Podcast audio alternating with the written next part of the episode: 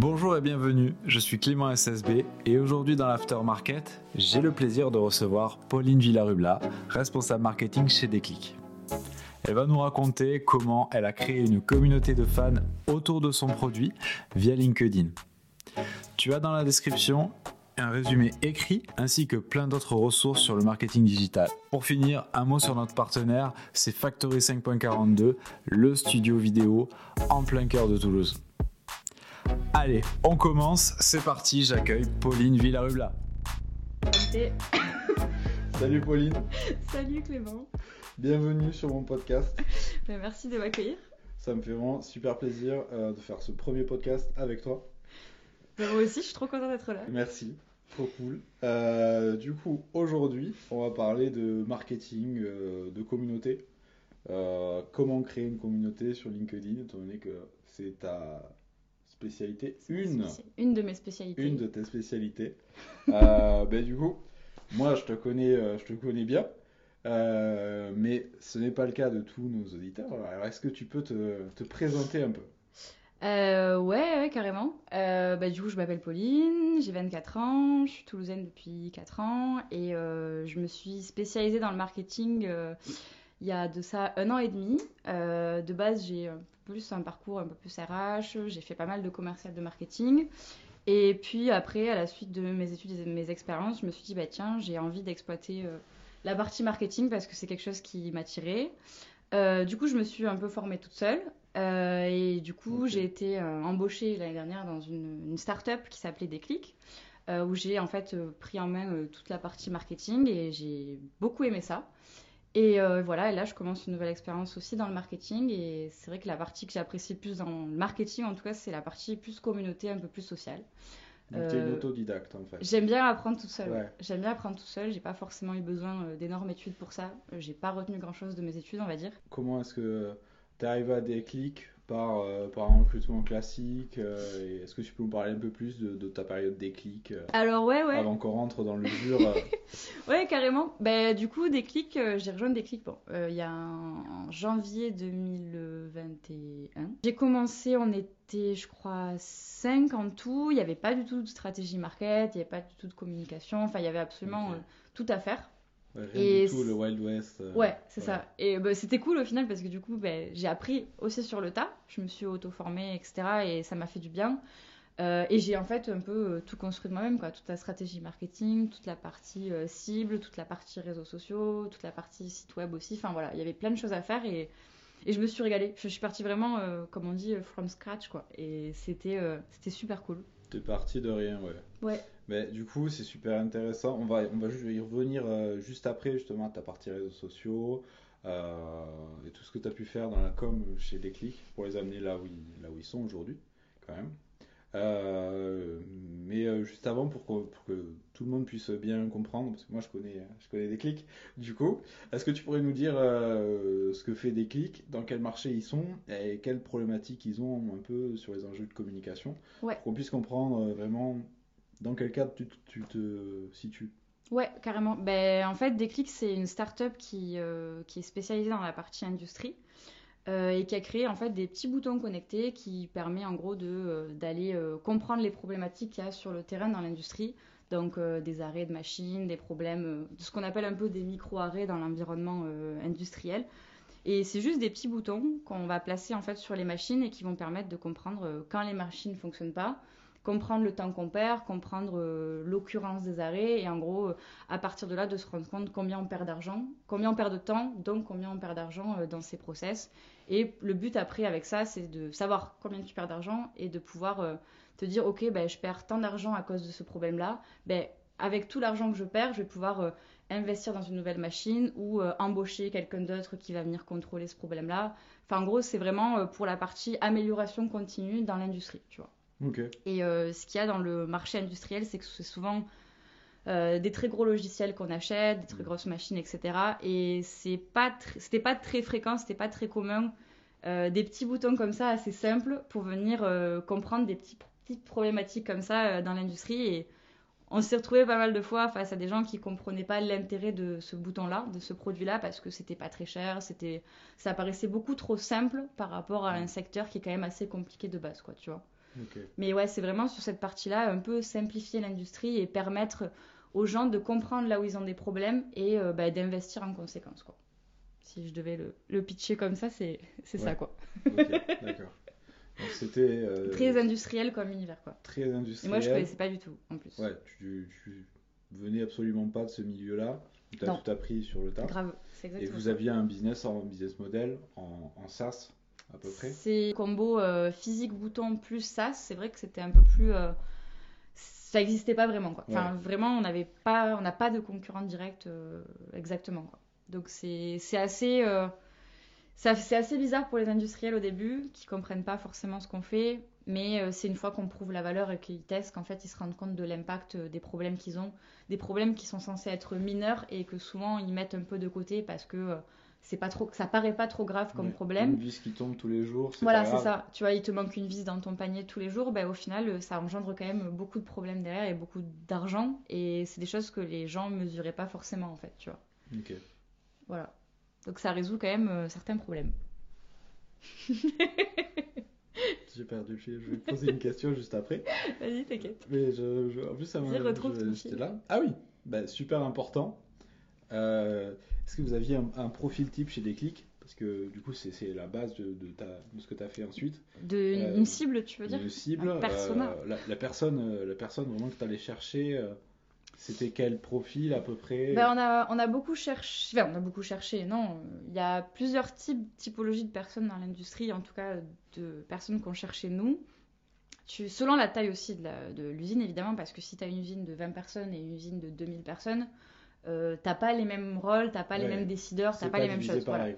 Ben, nous, ce qu'on allait plutôt chercher, vu qu'on essayait de tendre vers de l'amélioration continue, donc euh, ben, investir pour améliorer son usine en continu, en gros, c'était des responsables d'amélioration continue. C'est les personnes qui sont garantes de euh, l'amélioration des process, l'amélioration des machines, de réduire les coûts et de faire en sorte que l'usine elle fonctionne mieux et qu'elle s'améliore en continu, tu vois. Donc en général, on allait chercher les responsables d'amélioration continue. Euh, pour des usines peut-être un peu plus petites où c'est plus les directeurs, les responsables d'ateliers, responsables d'usines qui vont avoir le pouvoir de décision et qui vont mettre en place de nouveaux process, on pouvait aller chercher ces personnes-là. Ou alors carrément ben, les euh, responsables industriels, les chefs un peu de la production, responsables production, ceux qui sont euh, en tête de la production et qui gèrent un peu les opérateurs, c'est aussi eux qu'on allait chercher. Voilà, enfin on avait un peu ces trois typologies, amélioration continue, production et directeur d'usine en gros. Et en fonction de la taille d'usine, on pouvait euh, les cibler assez différemment, euh, etc. quoi. Ok. Donc, ouais, il y en avait plusieurs quand même. Mm. Il y avait plusieurs en fonction principalement de, de la taille. Ouais, c'est beaucoup la taille, c'est par rapport au secteur aussi, mais ouais, euh, tu, tu, tu remarques dans des usines un peu plus petites, un peu plus familiales, tu vois, ben, t'as pas forcément de personnes garantes de l'amélioration continue. Ouais, Et c'est pas, réfléchissent pas, voilà. c'est pas forcément, euh, c'est euh, pas ancré dans les mœurs de se dire, ok, on va s'améliorer en continu. C'est nous justement qui essayons d'apporter cette, cette valeur-là, quoi. De Ouais. dire si vous vous améliorez pas, comment vous pouvez faire en sorte de moins perdre d'argent, c'est pas possible, quoi. Du coup, c'est voilà, c'est une manière de faire euh, qu'on a essayé d'instaurer en fait avec des clics, quoi. Ok, ouais, vous avez poussé l'usage. Ouais. Ok, trop cool. Mais justement, ça nous fait une transition fabuleuse. Euh, comment comment est-ce que tu as fait euh, pour euh, alors un de tes grands axes, euh, parce qu'on en a discuté un petit peu en, en amont, donc un de tes grands axes en fait, ça a été de, de vraiment créer une communauté autour de votre produit qui était nouveau, qui était une pas nouveau dans son concept, mais qui était nouveau Bah, dans, sa, dans sa façon de faire. Sa façon de faire, ouais, ça casse un peu les codes industriels, quoi, on va dire. Ouais. Et du coup, vous avez vraiment rassemblé les gens autour de ça, principalement sur LinkedIn. Ouais, Voilà. Enfin, moi c'est mon réseau euh, pour le B2B. Ouais. c'est moi j'aime euh, beaucoup LinkedIn. playground, quoi. Ouais, j'aime bien LinkedIn pour ça, ouais. Ok. Du coup, comment est-ce que tu as fait euh, Quels sont les différents, euh, les différents leviers que tu as mis en place Sur LinkedIn, tu les dire? différentes stratégies Ouais. Ben, on s'est beaucoup servi de LinkedIn au début pour un peu tester le marché, euh, pour faire un peu tout ce qui était prospection automatisée, pour trouver les cibles, pour euh, tester des messages, pour voir comment ça répondait, etc. Euh, donc plus en mode lead generation, tout ça.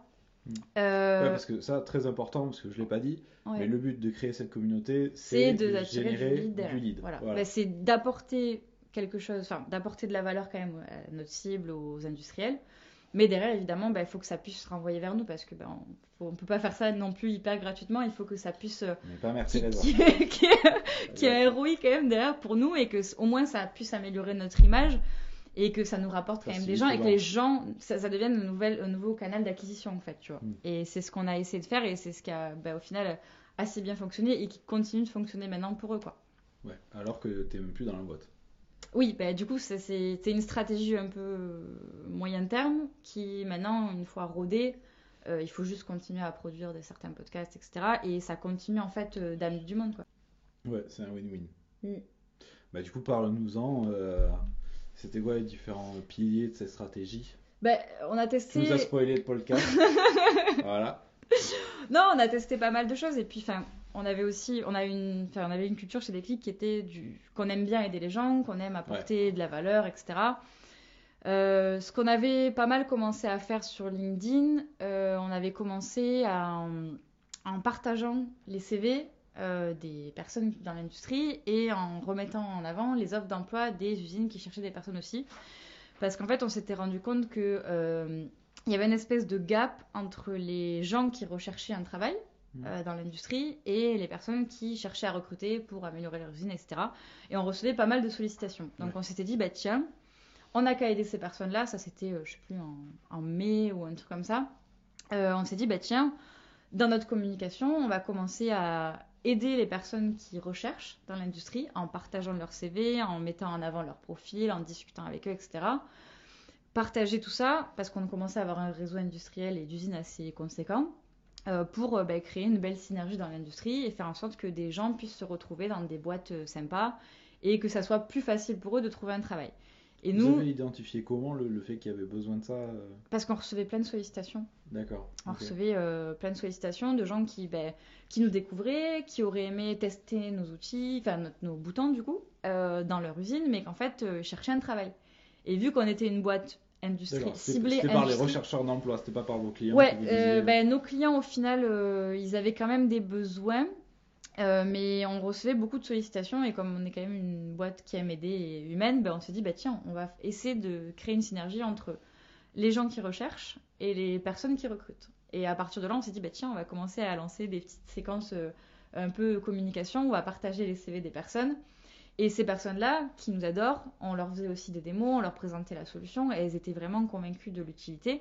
Et on se disait, bah, c'est aussi quand même une belle stratégie un peu plus moyen-termiste, long-termiste en fonction du quand ils allaient trouver un travail. Mais si on les aide et qu'on met en avant leur CV et qu'on fait en sorte de les accompagner aussi et de partager tout ça dans notre réseau, s'ils C'est trouvent des fans pour la vie. c'est ben, c'est des fans pour la vie et c'est un peu des ambassadeurs de notre solution parce que déjà ils croient en notre solution et en plus ben, on les aide à trouver un travail et on, on- voilà on est humain et on faisait on faisait pas que ça pour avoir des leads mais on faisait surtout ça aussi parce qu'on avait envie de les aider quoi. Ouais. Et du coup ben, c'est hyper naturel comme approche et on a passé pas mal de temps du coup à moi enfin c'est moi qui l'ai fait hein. j'ai passé pas vous- mal de vous temps faisiez des, dévo- des démos carrément à des mecs qui étaient pas en poste, qui étaient dans, Ouais. dans, dans Bah ouais, parce l'industrie que- par secteur, ouais mais qui étaient pas encore en poste Bah dans une usine. euh, Ben, parce qu'ils avaient envie de découvrir la solution et qu'ils se rendaient compte de l'intérêt qu'il y avait derrière. Et c'est pas parce qu'ils sont chômeurs ou qu'ils cherchent un travail qu'on va pas les écouter, justement. C'est des personnes, des gens dans l'industrie, ils sont intéressés par ça. Ben, nous, on présentait à qui voulait euh, comprendre notre solution, quoi. C'est, c'est, c'est une belle démarche, quoi. Et du coup, ouais, j'ai partagé, euh, je sais pas, j'ai dû partager une bonne cinquantaine de CV, tu vois. J'ai fait euh, plusieurs actions de communication avec ça pour les accompagner. Il y en a qui ont trouvé un taf grâce à ça, ils m'ont remercié. Il y en a Ah avec ouais. qui je discute encore de temps en temps. Enfin, c'est très cool, quoi. Et en fait, euh, ben, naturellement, de les aider, de mettre en avant leur profil, de croire en eux et de, de leur donner, de leur ouvrir un peu notre réseau, ben, ça fait aussi en sorte qu'après, ils vont nous recommander ou ils vont vouloir nous utiliser dans leur usine, tu vois. Donc, c'est. C'est un peu long en soi s'ils trouvent pas C'est directement. long shot, ouais. Vous Mais- avez eu des, des personnes qui. Enfin, des, des, des, des closings comme ça, où des personnes euh, sont devenues clientes par une démo qu'ils ont fait quand ils étaient même pas en poste. Euh, je crois qu'on en a eu un ou deux au final. Ouais. Euh, je sais plus Ce exactement. type-là, t'es sûr que quand il arrive dans une Oui. nouvelle usine, à chaque fois qu'il change, Bah, il va ça. recommander des clics. quoi. Puis, enfin, oui, tu vois, on se rendait compte que, ben oui, les gens qui cherchent un travail, euh, qui sont dans l'industrie, on les prend en considération, on les accompagne, donc forcément, ils vont, ils vont nous apprécier, et nous, on les apprécie aussi. Et après, quand ils vont être dans leur usine, ben, ils, ils comprennent déjà la valeur de ce qu'on apporte, parce qu'ils l'ont vu, et après, ils vont pouvoir le mettre en place plus facilement, quoi. même si tu vois, on pensait à ça, on a pensé pas mal aussi à la partie un peu plus alternant, à la partie un peu plus école, où souvent on va, dans l'industrie, euh, les personnes un peu en alternance, on va s'en servir pour euh, euh, analyser un peu ce qui se passe sur le terrain, noter, faire du, ce qu'on appelle un peu du bâtonnage dans dans l'industrie, c'est-à-dire mettre des petites croix à chaque fois qu'il y a des problèmes. Alors qu'en fait, avec des outils comme nous, bah, ils pouvaient vraiment kiffer leur métier et faire de l'analyse plus poussée plutôt que de passer leur temps à compter des problèmes, tu vois. Donc on s'est dit, bah, ça serait intéressant d'utiliser cette piste-là aussi, un peu plus alternant, un peu plus étudiant, euh, pour qu'ils puissent avoir des alternances ou des stages plus valorisants que juste euh, compter des problèmes, tu vois. Enfin voilà, on a essayé de creuser un peu toute cette partie avec le recrutement et les écoles. Au final, on l'a un peu laissé tomber après parce que c'est vrai que c'est un truc qui demande beaucoup plus de temps et qui, voilà, c'est pas, il n'y a pas de résultat direct. Euh, du coup, on l'a un peu, ouais, on l'a un peu laissé tomber après pour passer sur un peu plus de, Enfin, en tout cas, moi, c'est ce que je voyais, mais un peu plus de com, un peu plus euh, sur nos clients, un peu plus euh, en termes de valeur et en, termes de valeur directe plutôt que juste voilà faire du partage de CV, etc. mais on, accueillait quand même encore les, gens dès qu'il y avait des CV, des cahiers de demande, on les partageait quand même et on le passait quand même dans notre réseau, tu vois. Dis-moi si je me trompe, mais vous avez, euh, alors ça c'est vrai qu'on l'a pas dit, mais vous avez un panier moyen qui est relativement bas, euros par mois. Euh, Alors, qui était bas. Qui était, Maintenant, euh, ils ont... Disons qu'il vous faut du volume. C'est pas comme euh, un la grosse machine ou autre qui ah va, non, non, charger du 700 balles par mois. Ah oui, non. donc, il vous en faut beaucoup. Du coup, maintenant, depuis que je suis partie, voilà, ils ont un peu changé les choses. Ils ont fait grossir un peu plus l'offre et ça a quand même pas mal changé en termes de. de, de D'ailleurs, j'ai dit le tarif, en tête le, le, le, Ouais, je sais, pas si, je sais pas si On va le biper. voilà. Parce que c'est confidentiel. Et euh, euh, mais, ouais, c'est peut-être pour ça aussi que cette stratégie n'était pas, euh, pas aussi viable que vous l'aviez souhaité, parce que ça marcherait mieux dans, dans une industrie où, où les paniers moyens sont très gros, il suffit qu'il y ait un mec qui achète pour que ça fasse une grosse, grosse incidence. Oui, et puis du coup, on avait quand même... la stratégie aussi d'Arnaud, c'était plus de faire un, un, peu plus de quantité que de qualité, enfin, c'est-à-dire on se dit on met un panier moyen euh, assez bas, un prix pas très bas, ça lève des freins, les gens veulent essayer, etc. Mais au final, c'était pas forcément la bonne stratégie de faire ça parce que avoir un prix assez bas dans l'industrie sur des boutons comme ça, ça fait très gadget, ça renvoie une connotation assez euh, gadget, pas utile quoi. Et malheureusement, alors que c'était utile, hein, c'était super utile. Bon, maintenant ils ont changé la stratégie et c'est pour le mieux et c'est génial. Mais le fait d'avoir un prix assez bas, au final, ça renvoie une image euh, pas forcément utile dans l'industrie. Quand tu as l'habitude d'avoir des gros logiciels, euh, voilà, des gros logiciels industriels qui par comparaison, ça te paraît pas une énorme valeur, quoi. Ça te paraît, tu te dis, euh, bah, t'achètes un truc pas très cher par mois, est-ce que vraiment c'est si utile que ça, quoi? Et, c'est horrible de se dire que si tu mets un prix trop bas, en fait, les gens vont pas vouloir l'acheter, mais juste parce qu'en fait, du coup, ils voient pas forcément la valeur. pas bonne c'est un peu horrible, quoi. Et ça nous a euh, pas mal desservi au final. Maintenant, ils l'ont changé et c'est très cool. Tant mieux. Ok. En fait. Donc, euh, donc ouais, première, euh, premier pilier de ta stratégie, bon, dans un premier temps, c'est une des premières, premières choses, c'était de s'axer dans le recrutement. Ça, c'est original parce que c'est quelque chose qu'on voit assez rarement. une boîte qui, qui, qui, a comme cible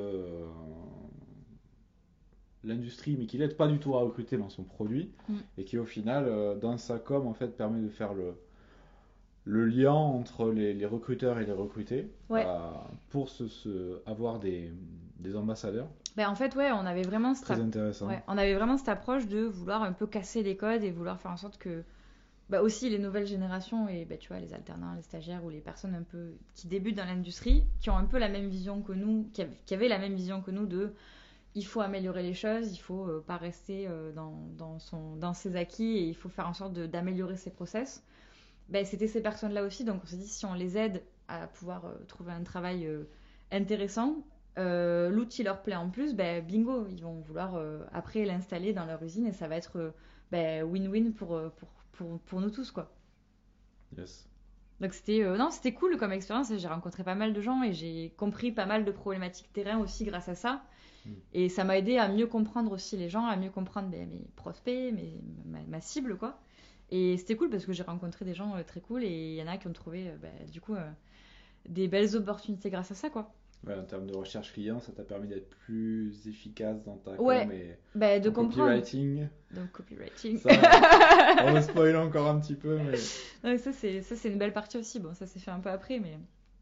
Mais euh, ouais, non, ce- cette partie recrutement, j'ai beaucoup aimé. Puis j'ai quand même cette âme un peu euh, euh, humaine, enfin, genre recrutement. J'aime beaucoup le recrutement, du coup, euh, pouvoir aider des gens euh, à trouver un emploi, à les comprendre, à comprendre leurs problématiques tout ça, à comprendre mieux l'industrie, à les aider à trouver un travail et qu'en plus ils puissent après nous recommander derrière, bah, c'était génial. C'était, une- c'était génial pour moi. Moi, ça m'a bien plu, ouais. ok, d'accord. Est-ce qu'on peut passer aux autres stratégies que tu as Le podcast, le, le podcast, par exemple Dis-nous tout. Euh, donc après ça, donc on, s'était rendu compte que c'était peut-être, enfin voilà, le recrutement c'était un peu euh, long terme et qu'il voilà, il fallait qu'on passe sur d'autres aspects un peu euh, communication, on va dire. Euh, est venue l'idée bah, de faire un podcast. Euh, donc on a créé un podcast qui s'appelle Le déclic du Lean, euh, qui continue d'exister. Carnot et l'équipe euh, continuent d'entretenir et continuent d'avoir des personnes de l'industrie qu'ils interviewent au quotidien. Et, ouais, on a mis en place cette stratégie podcast. Je sais plus exactement quand, mais je crois que c'était pendant l'été. On avait commencé à y réfléchir parce qu'en fait, on se rendait compte qu'il y avait pas mal de podcasts dans l'industrie, mais qui étaient quand même assez euh, théoriques, qui parlaient euh, voilà, de tout ce qui était lean, de tout ce qui était amélioration continue. C'était beaucoup de théorie. Le et lean, c'est l'amélioration continue. c'est ça, en gros, ouais, c'est de l'amélioration continue. C'est en anglais, c'est l'amélioration continue. Et euh, on se rendait compte qu'il y avait beaucoup de termes, beaucoup de méthodes, beaucoup de choses très théoriques, mais pas forcément de choses concrètes. Et nous, on se rendait compte que dans nos prospects, dans notre métier, dans les clients qu'on avait aussi, c'était très cloisonné. C'est-à-dire que ben, dans les usines, euh, les gens échangeaient pas forcément avec d'autres usines. Euh, on avait fait, je crois, on avait, on avait discuté avec Arnaud euh, qui m'avait expliqué que ben, les gens en général ne voyaient pas forcément plusieurs usines dans leur vie, qu'en général ils allaient dans une ou deux usines dans leur vie et qu'ils échangeaient pas assez sur leur méthode et qu'ils ils étaient très cloisonnés. Je sais pas trop pourquoi au final, mais que ce qu'ils recherchaient aussi c'était d'avoir des retours d'expérience et de s'améliorer dans leur usine et ils n'avaient pas forcément de moyens de faire ça.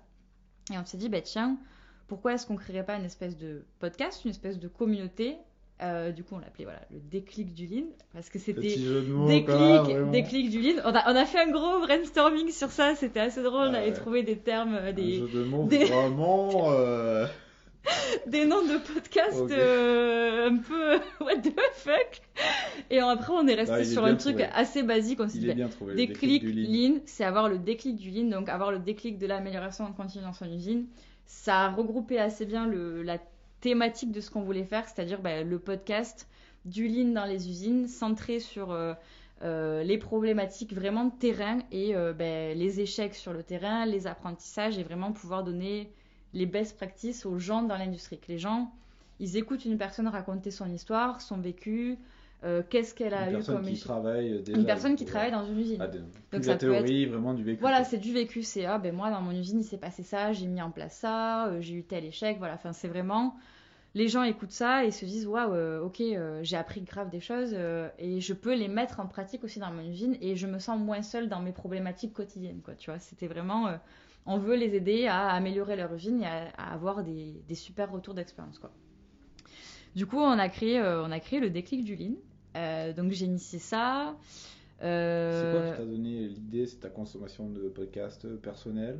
Non, pas Parce que tu forcément. m'as dit qu'il y avait beaucoup de podcasts dans l'industrie, tu vois, j'aurais pas dit. Il y a pas mal de podcasts. C'était, bah, faut ça audacieux, Ouais. tu vois, de mettre un podcast dans l'industrie. Tu te dis que bon, les types, ils vont pas forcément écouter le, des podcasts, Mais ils écoutent beaucoup. mais euh, c'est a priori. Mais ils écoutent beaucoup. Ouais. Et euh, enfin, des retours que j'ai eu du coup pendant qu'on était en train de lancer des épisodes, etc. bah, les gens en fait, ils écoutent, ils écoutent et euh, ils sont justement très contents d'avoir une espèce de source d'information pour Mhm. leur métier, qui vont écouter, bah, je sais pas, le week-end, qui vont rentrer, qui vont écouter en rentrant du boulot, qui vont écouter le matin. Tu vois, c'est souvent à des périodes euh, hors, euh, hors, euh, hors usine, parce que quand tu es dans la production ou quand tu es dans ton usine, voilà, t'as pas le temps d'écouter, t'es Mhm. pas sur ton ordinateur ou t'es pas voilà, en train de de- de- d'apprendre des choses, mais euh, il y avait beaucoup de personnes qui nous donnaient des retours en nous disant Ah ben moi j'ai écouté votre podcast ce matin, euh, tout, euh, chaque, à chaque nouvelle sortie j'écoute, euh, le week-end quand je suis chez moi, etc. Et qui se forment en fait en continu.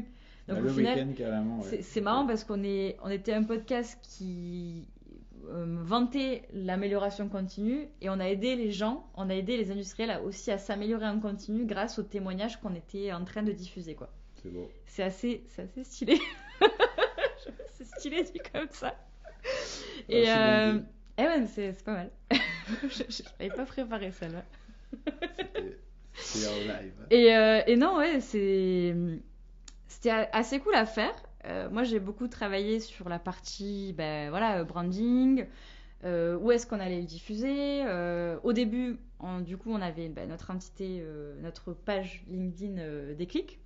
Et on s'est dit, bah tiens, on va tester ça, on va créer le podcast, on va lancer l'idée, on va trouver des personnes dans l'industrie qui vont vouloir partager leur expérience, tout ça. Et en fait, ça a pris direct. Et c'était super cool. Là où j'ai eu aussi pas mal de chance, c'est que ben, c'est Arnaud en fait qui a pris l'initiative aussi de ça. C'est Arnaud qui a été euh, ben, voilà, euh, l'intervenant principal. C'est lui qui a créé euh, tout le discours, qui a créé un peu toute la trame du podcast. On a travaillé ensemble sur ça. Moi, je l'ai aidé à marketer le truc, à, à faire en sorte que ça soit stylé, à faire en sorte que ça soit intéressant, que ça se passe bien, etc. Mais c'est vrai que j'ai eu de la chance parce que c'est naturellement une personne qu'on aime bien écouter et qui anime vachement bien le truc. Et comme c'est aussi une personne qui a bossé dans l'industrie, qui connaît très bien l'industrie, il arrivait vraiment à comprendre les problématiques des personnes et en faire en sorte qu'elles nous racontent naturellement euh, bah, leur expérience. quoi. Ouais. Arnaud, le fondateur de Déclic. Oui, c'est le fondateur de Déclic du coup. Et, euh, et c'est clair que les personnes qui écoutent le podcast, au final, euh, elles, me disent, elles nous disaient toutes, c'est super cool ce que la personne qui a interviewé raconte, mais l'expérience d'Arnaud, elle est aussi euh, hyper intéressante, elle est, elle est géniale parce que du coup, c'était vraiment un échange constructif entre deux personnes qui travaillent dans l'industrie et qui font au final les mêmes constats et qui s'apportent des choses. Quoi. Ouais. Et, euh, et c'est vrai que bah, c'était bien d'avoir euh, Arnaud pour ça. Quoi. Ouais. Que ce soit lui qui soit meneur du truc. Quoi. Et moi, bah, j'avais toute ma stratégie derrière pour euh, marketer le truc, pour analyser le podcast, euh, pour comprendre euh, un peu les points clés du podcast, euh, ressortir au final après dans chaque interview des points communs dans l'industrie et faire en sorte de partager ça après dans notre réseau, partager ça aux personnes qui avaient envie de découvrir et d'apprendre des choses avec nous. Quoi. Est-ce que tu peux nous en dire un peu plus justement sur, ça, sur cette partie, euh, comment tu exploites Comment est-ce que finalement, tu vois, as, cette matière brute, ce Ouais. podcast que, qui, Ouais. mine de rien, a pris pas mal de temps, du temps de ton fondateur, du Ouais. temps de prendre rendez-vous. euh, donc c'est une ressource qui t'a coûté du, temps, donc des, de- des ressources. Comment est-ce que derrière, tu fais en sorte que ce soit un lead magnet? Comment est-ce que tu fais en sorte que ce ça te rapporte euh, des leads, que- bah, qu'il y ait un ROI finalement Ben, en fait, ouais, oui. Même s'il n'est pas Ouais. direct. Ben, euh, au début, on l'a pas forcément euh, bien exploité. Enfin, Ouais. on l'a pas forcément cadré en mode lead magnet, etc. On s'est surtout dit, bah tiens, on va libérer la parole, on va apporter de la valeur, etc. Donc, on l'avait bien lié avec des clics. Au bout d'un moment, ça a commencé à prendre beaucoup d'ampleur, il y avait beaucoup de retours, etc.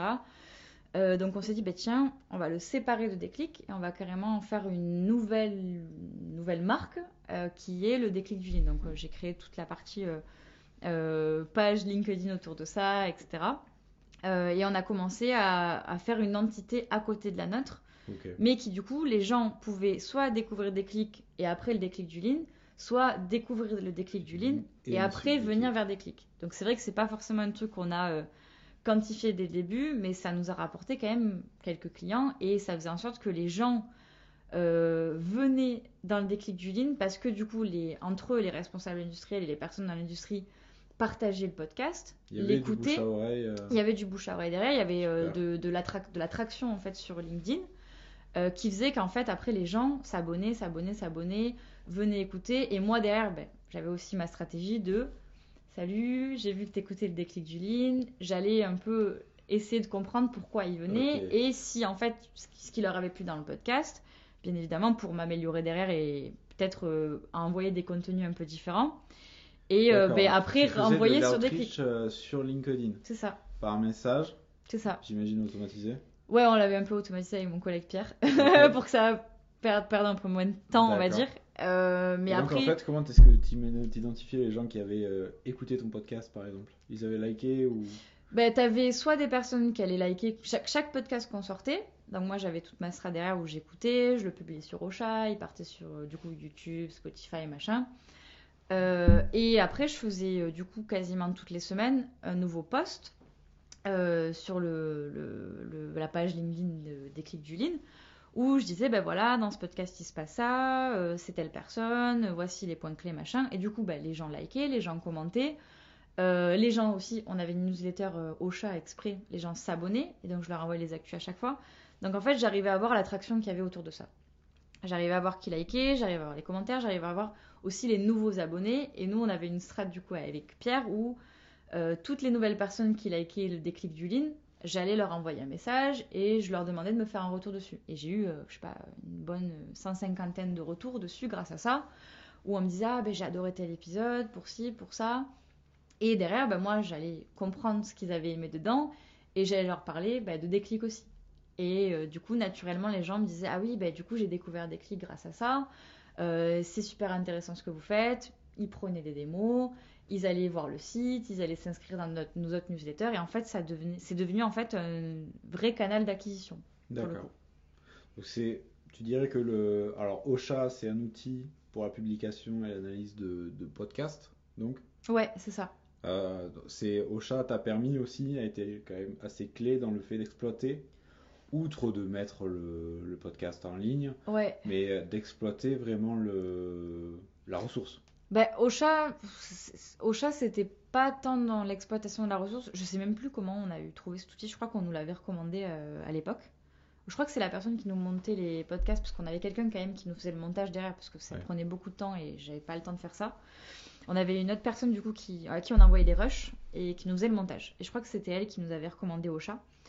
Mais Ocha, c'était vraiment, euh, voilà, tu vas euh, sur Ocha, tu publies ton montage, tu écris tes hashtags, tu mets ta description. Et derrière, en fait, la plateforme en elle-même, elle a, bon, il y a un truc de newsletter, de market derrière, et qui te permet un peu d'analyser euh, ben, les écoutes que tu as et ben, quel est ton prime time, quel est le moment où les gens ils écoutent le plus ton podcast, etc. Et ça facilite après euh, la diffusion. C'est-à-dire que une fois que tu publies, ça envoie une newsletter, enfin ça envoie un mail à, tes abonnés en disant Hey, il y a un nouveau podcast qui est sorti, écoutez-le. Et après, ça envoie sur Spotify, ça envoie sur YouTube, ça envoie sur euh, tout ce qui est euh, Deezer, Google Podcast, enfin voilà, selon l'offre que tu prends, c'était pas hyper cher et ça facilite la vie, la diffusion en tout cas, et ça permet d'avoir un peu plus d'endroits sur lesquels c'est diffusé. Mais après, quand même, tout le travail derrière d'analyse et de création et de réflexion autour du podcast de vraies valeurs, bah, c'était moi qui le faisais, c'était pas avec Ocha quoi.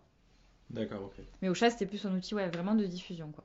Mais c'est un outil euh, hyper pratique si vous voulez faire un podcast euh, et créer un podcast et le diffuser assez facilement et analyser derrière un peu voilà euh, l'audience et quand est-ce que ça marche ou quand diffuser ou quoi. Ocha c'est pas mal. Ok. Euh, niveau lead, tu sais à peu près ce que ça a pu rapporter euh, Pas tellement. Euh, là, je, de tête, je sais pas. je sais pas. Je sais que j'ai une fun fact. J'ai quelque chose de drôle, à, enfin de drôle, de, de, de, cool à dire par rapport à ça. c'était, je crois, c'était, on avait fait 4 ou 5 épisodes à l'époque. C'était en septembre, il me semble. Et euh, on a vu, je me souviens, euh, un prospect euh, qui s'était inscrit pour une démo. moi, j'étais arrivée le matin au boulot vers 9h et tout ça. J'étais en train de boire un café avec un collègue.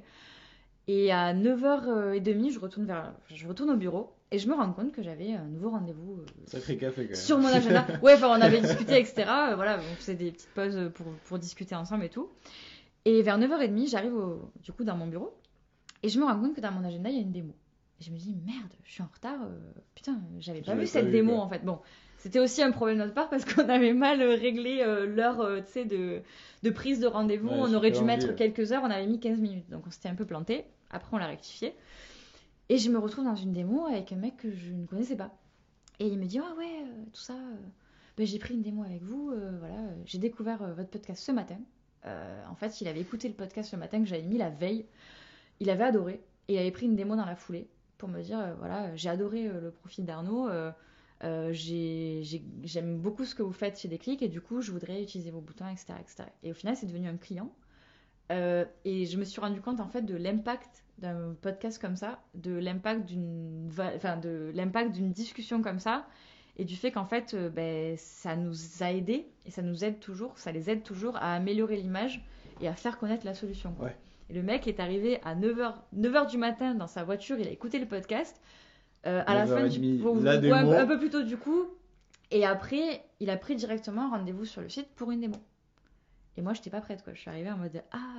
euh, Ouais, ce, ce truc-là où tu Euh, te dis putain, mais désolé, pourtant ce euh, matin j'ai regardé mon en agenda, j'avais pas de démo. Là, j'étais passée un peu plus du côté marketeuse, donc je Ouais. faisais plus trop de démos. Je me suis dit, oula, le mec, il est trop chaud. Il voulait absolument parler avec Arnaud parce que du coup, il avait adoré euh, l'intervention d'Arnaud Mm. et sa manière de parler et la manière de parler de l'industrie et des problèmes dans l'industrie. Je me suis dit, ouf, je, vais, je vais refaire une démo avec lui, avec Arnaud, pour qu'il puisse en discuter. Et c'est là que je me suis rendu compte qu'en fait, bah, le podcast, il y avait une vraie traction autour de ça, quoi. Que Ouais. c'était. euh, Ça avait un vrai impact. c'est pour convaincre des personnes de l'utilité de la solution euh, et avec du coup une personne comme Arnaud qui vraiment y croit en l'industrie et qui a, qui a pas de langue de bois et qui donne envie en fait et ben ça ça attire euh, ça attire énormément quoi des stratégies comme ça pour nous elles sont, elles sont trop cool quoi Ok. Bon, le podcast, total succès du coup.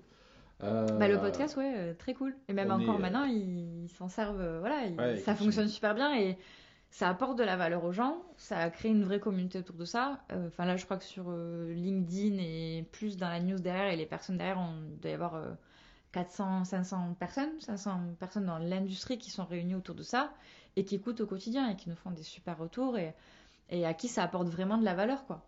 Et après, ben, du coup, qui viennent nous découvrir, qui viennent voir un peu les podcasts et les résumés du coup maintenant euh, sur le site parce qu'à partir de ça, on a créé une vraie page dédiée sur le site des clics où on faisait les résumés du podcast et où les gens pouvaient ensuite s'abonner pour recevoir les actus, etc. Quoi.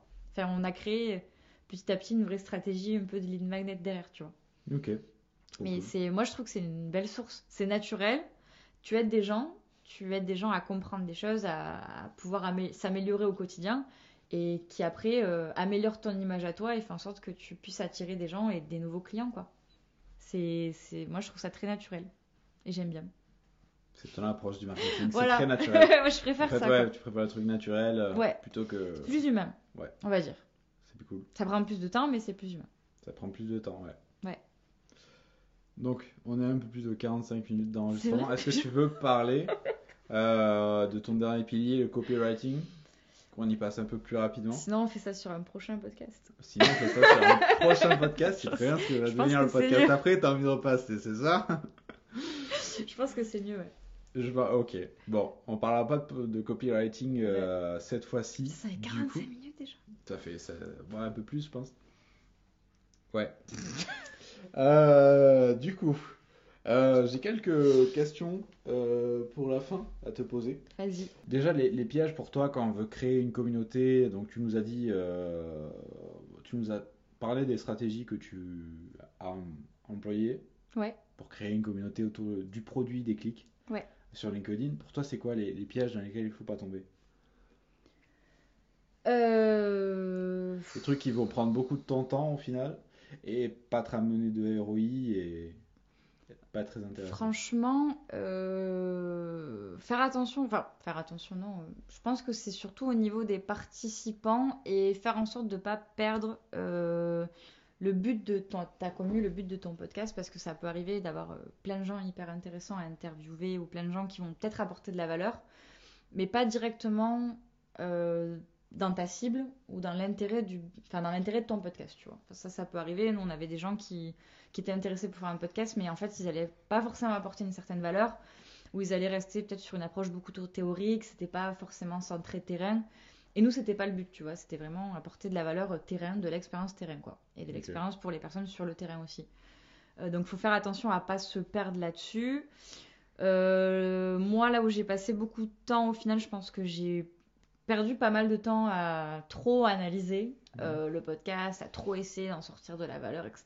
et faire un truc hyper quali dès le début, alors qu'en fait, non, il faut juste tester, il faut juste voilà, partager euh, le contenu, partager les meilleurs, euh, les best practices sans forcément trop perdre de temps dessus, parce que sinon, tu peux vite te retrouver à passer trois jours à, à- à publier un nouveau contenu, à publier un podcast, alors qu'en fait, il faudrait que ça te prenne même pas une demi-heure. quoi. ou même pas- better done than perfect. Voilà, c'est ça. Euh, et si ça marche, ben, t'améliores après. Mais Ouais. euh, perdre du temps à essayer de faire un truc absolument parfait Alors, qui va avoir si ça va marcher. aucun intérêt ou qui va pas fonctionner, ça m'est arrivé aussi, tu vois, de faire trop parfait et de me dire ah merde, en fait, c'est nul ce que j'ai fait, euh, ça ça n'a aucune valeur. Bon, ben, après, tu apprends progressivement à test, vois, analyse tes résultats, et après, tu amélioreras ton truc, quoi. Fort. Euh, Bon, tu nous as parlé. euh, Non, tu nous as pas parlé de ressources encore. Moi, j'aimerais bien savoir. euh, Tu nous as dit que tu t'étais quand même formé en autodidacte. euh, mais aujourd'hui, j'aimerais bien savoir quelles sont les, les ressources qui te permettent de t'inspirer au quotidien. ça peut être des livres, ça peut être des blogs, ça peut être des newsletters, des chaînes YouTube. Ouais, ouais. euh, Franchement, Google a été beaucoup mon ami. ouais. en tout cas, au début, quand je connaissais rien au marketing, j'ai beaucoup recherché sur Google. Je me suis beaucoup formée avec tout ce qui est blog HubSpot. J'ai découvert tout ce qui est euh, Scalesia, qui est une énorme euh, plateforme euh, pour apprendre tout ce qui est autour du market et, et de la vente, et d'ailleurs qui est gratuit, il me semble encore. Euh, ils ont énormément de ressources disponibles. des contenus euh, gratuits Euh, et d'autres qui sont payants. Ouais, voilà, après tu peux apprendre pas mal de choses, mais en fait, voilà, c'est toujours un peu les mêmes choses. J'ai découvert pas mal de podcasts. T'as Marketing Mania, t'as Growth Makers. Mania. Euh, Il y a une fille que j'ai adorée parce que j'aime bien tout ce qui est partie copywriting aussi et qui a fait pas mal de market aussi, c'est Nina Ramen. Et je l'adore. Euh, Germinal, j'ai appris pas mal de trucs avec eux. Euh, Enfin, en vrai, j'en ai d'autres, mais du coup, je pourrais te passer un lien Notion que tu pourras mettre en description Ton tu notion. de mon Notion J'adore Notion, euh, où j'ai euh, toutes mes ressources un peu répertoriées et tout ce que j'apprends euh, grâce à ça dessus. Donc, je pourrais te partager ça. Tu pourras le partager à tes auditeurs s'ils ont besoin de s'inspirer. super. Enfin voilà, un peu diverses sources. Pas mal podcasts en ce moment, j'aime bien. Pas mal de podcasts, on Ouais. a à nous recommander en particulier?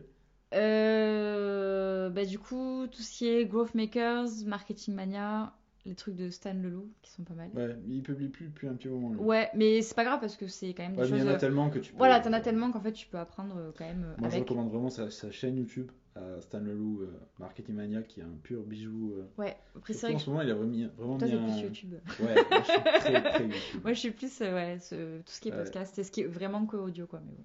Mm. Après oui, t'as les deux formats. Ouais, les deux formats sont vraiment asséchés. Mm. Pour moi, euh, c'est vraiment... bah, c'est un des top creators aujourd'hui dans le marketing, je crois. Stan Leloup, Ouais. un peu incontournable. Bah, si tu veux apprendre simplement euh, des trucs cool. euh, Très simplement, c'est ça, ouais. Ouais. Mais il prend des exemples qui sont assez, euh, assez simples. Ok, euh, donc ça c'est bon. On a parlé des ressources. J'avais une autre question, si tu pouvais inviter une personne euh, sur ce podcast, t'inviterais qui? Je crois que tu avais déjà prévu de lui proposer, mais je dirais euh, Anis, Qui est euh, le frère d'un ancien collègue à moi, Doudou, du coup, euh, qui est un bon gros marketeur aussi, et je pense qu'il y a pas mal de choses à t'apprendre, un peu plus lui sur la partie euh, tout ce qui est ads outbound, donc pas forcément moi. l'inverse quoi. L'inverse. et je pense que tu as prévu de lui en parler, mais du coup, je pense que lui, ouais, c'est l'inverse de moi, euh, qui a une manière d'apprendre le market assez différente et tout Ouais, ça. On se voir bientôt avec Anis. Voilà, donc euh, qui va t'apprendre pas mal de choses et qui va apprendre pas mal de choses aux gens aussi, je pense. Trop cool, trop cool. Voilà. Ben écoute, euh, je lui enverrai un message. Je lui enverrai un message. De toute façon, on va bien, on va se, on va se capter. Yes. Voilà, et euh, ok, dernière question pour toi, c'est quoi la différence entre le marketing et la communication? C'est dur. En fait, c'est ouais, une question que, que je, je vais poser à, à chaque fois parce que euh, je me rends compte que c'est quelque chose qui est différent pour chaque personne. Et, et, Mais euh, moi, c'est pas forcément différent, c'est plus que la stratégie marketing, dedans, inexorablement, tu vas avoir de la communication en fait. Hmm. Euh, pour moi, c'est juste un canal, un canal euh, dans ta stratégie marketing en fait. Le fait de communiquer, le fait de partager sur les réseaux sociaux, ben, c'est un canal euh, d'acquisition, la communication en fait. Enfin, pour moi, c'est pas forcément. Il n'y a pas de. Je sais pas, il faut pas dissocier les deux ou il faut pas euh, séparer les deux en fait. C'est juste un canal supplémentaire. Enfin, moi, je vois, je vois un peu ça comme ça quoi. d'accord, super, C'est un peu plus naturel quoi. ça marche. Guillemets. c'est difficile Bon. comme question. C'est difficile, hein Ouais. Et chacun a un peu sa propre définition de ce qui est le marketing et la communication, ce qui les rassemble et ce qui les sépare. Et du coup, je trouve ça super intéressant euh, de, de parler avec des gens c'est euh, le métier Ouais, et qui du coup le voient pas pareil. ouais. Non, moi, je, ouais, je vois comme ça. Bon. Et bien voilà, ça conclut notre, euh, notre podcast. Notre premier podcast euh, avec euh, donc Pauline. Si les gens veulent te poser des questions sur ce que tu as fait, sur tes sources, on peut te joindre où? Sur LinkedIn? Sur LinkedIn, Pauline. Pauline Villarubla. Pauline Villarubla. de Ce sera euh, apparemment. dans, dans les liens. Ouais, et Voilà. euh, ouais, tu mets mon, mon nom, tu mets mon lien Notion. J'ai fait en sorte de partager pas mal de ressources, tout ça. Donc, euh, s'il y a besoin d'accéder à mes ressources, euh, elles sont libres. à son livre. Voilà, génial. elles sont open. Génial alors. Bah écoute, merci beaucoup d'avoir euh, d'avoir participé, Et ben, avec plaisir, d'avoir partagé avec nous ton savoir. c'était cool. Et voilà. Belle expérience. Je veux qu'on fasse un, un petit Voilà. de fin. Allez, on conclut cet épisode. Voilà pour cet épisode, j'espère que ça t'a plu. Si c'est le cas, n'hésite pas à me laisser 5 étoiles sur Apple Podcast, ça aide énormément le référencement. C'était Clément SSB, à la semaine prochaine.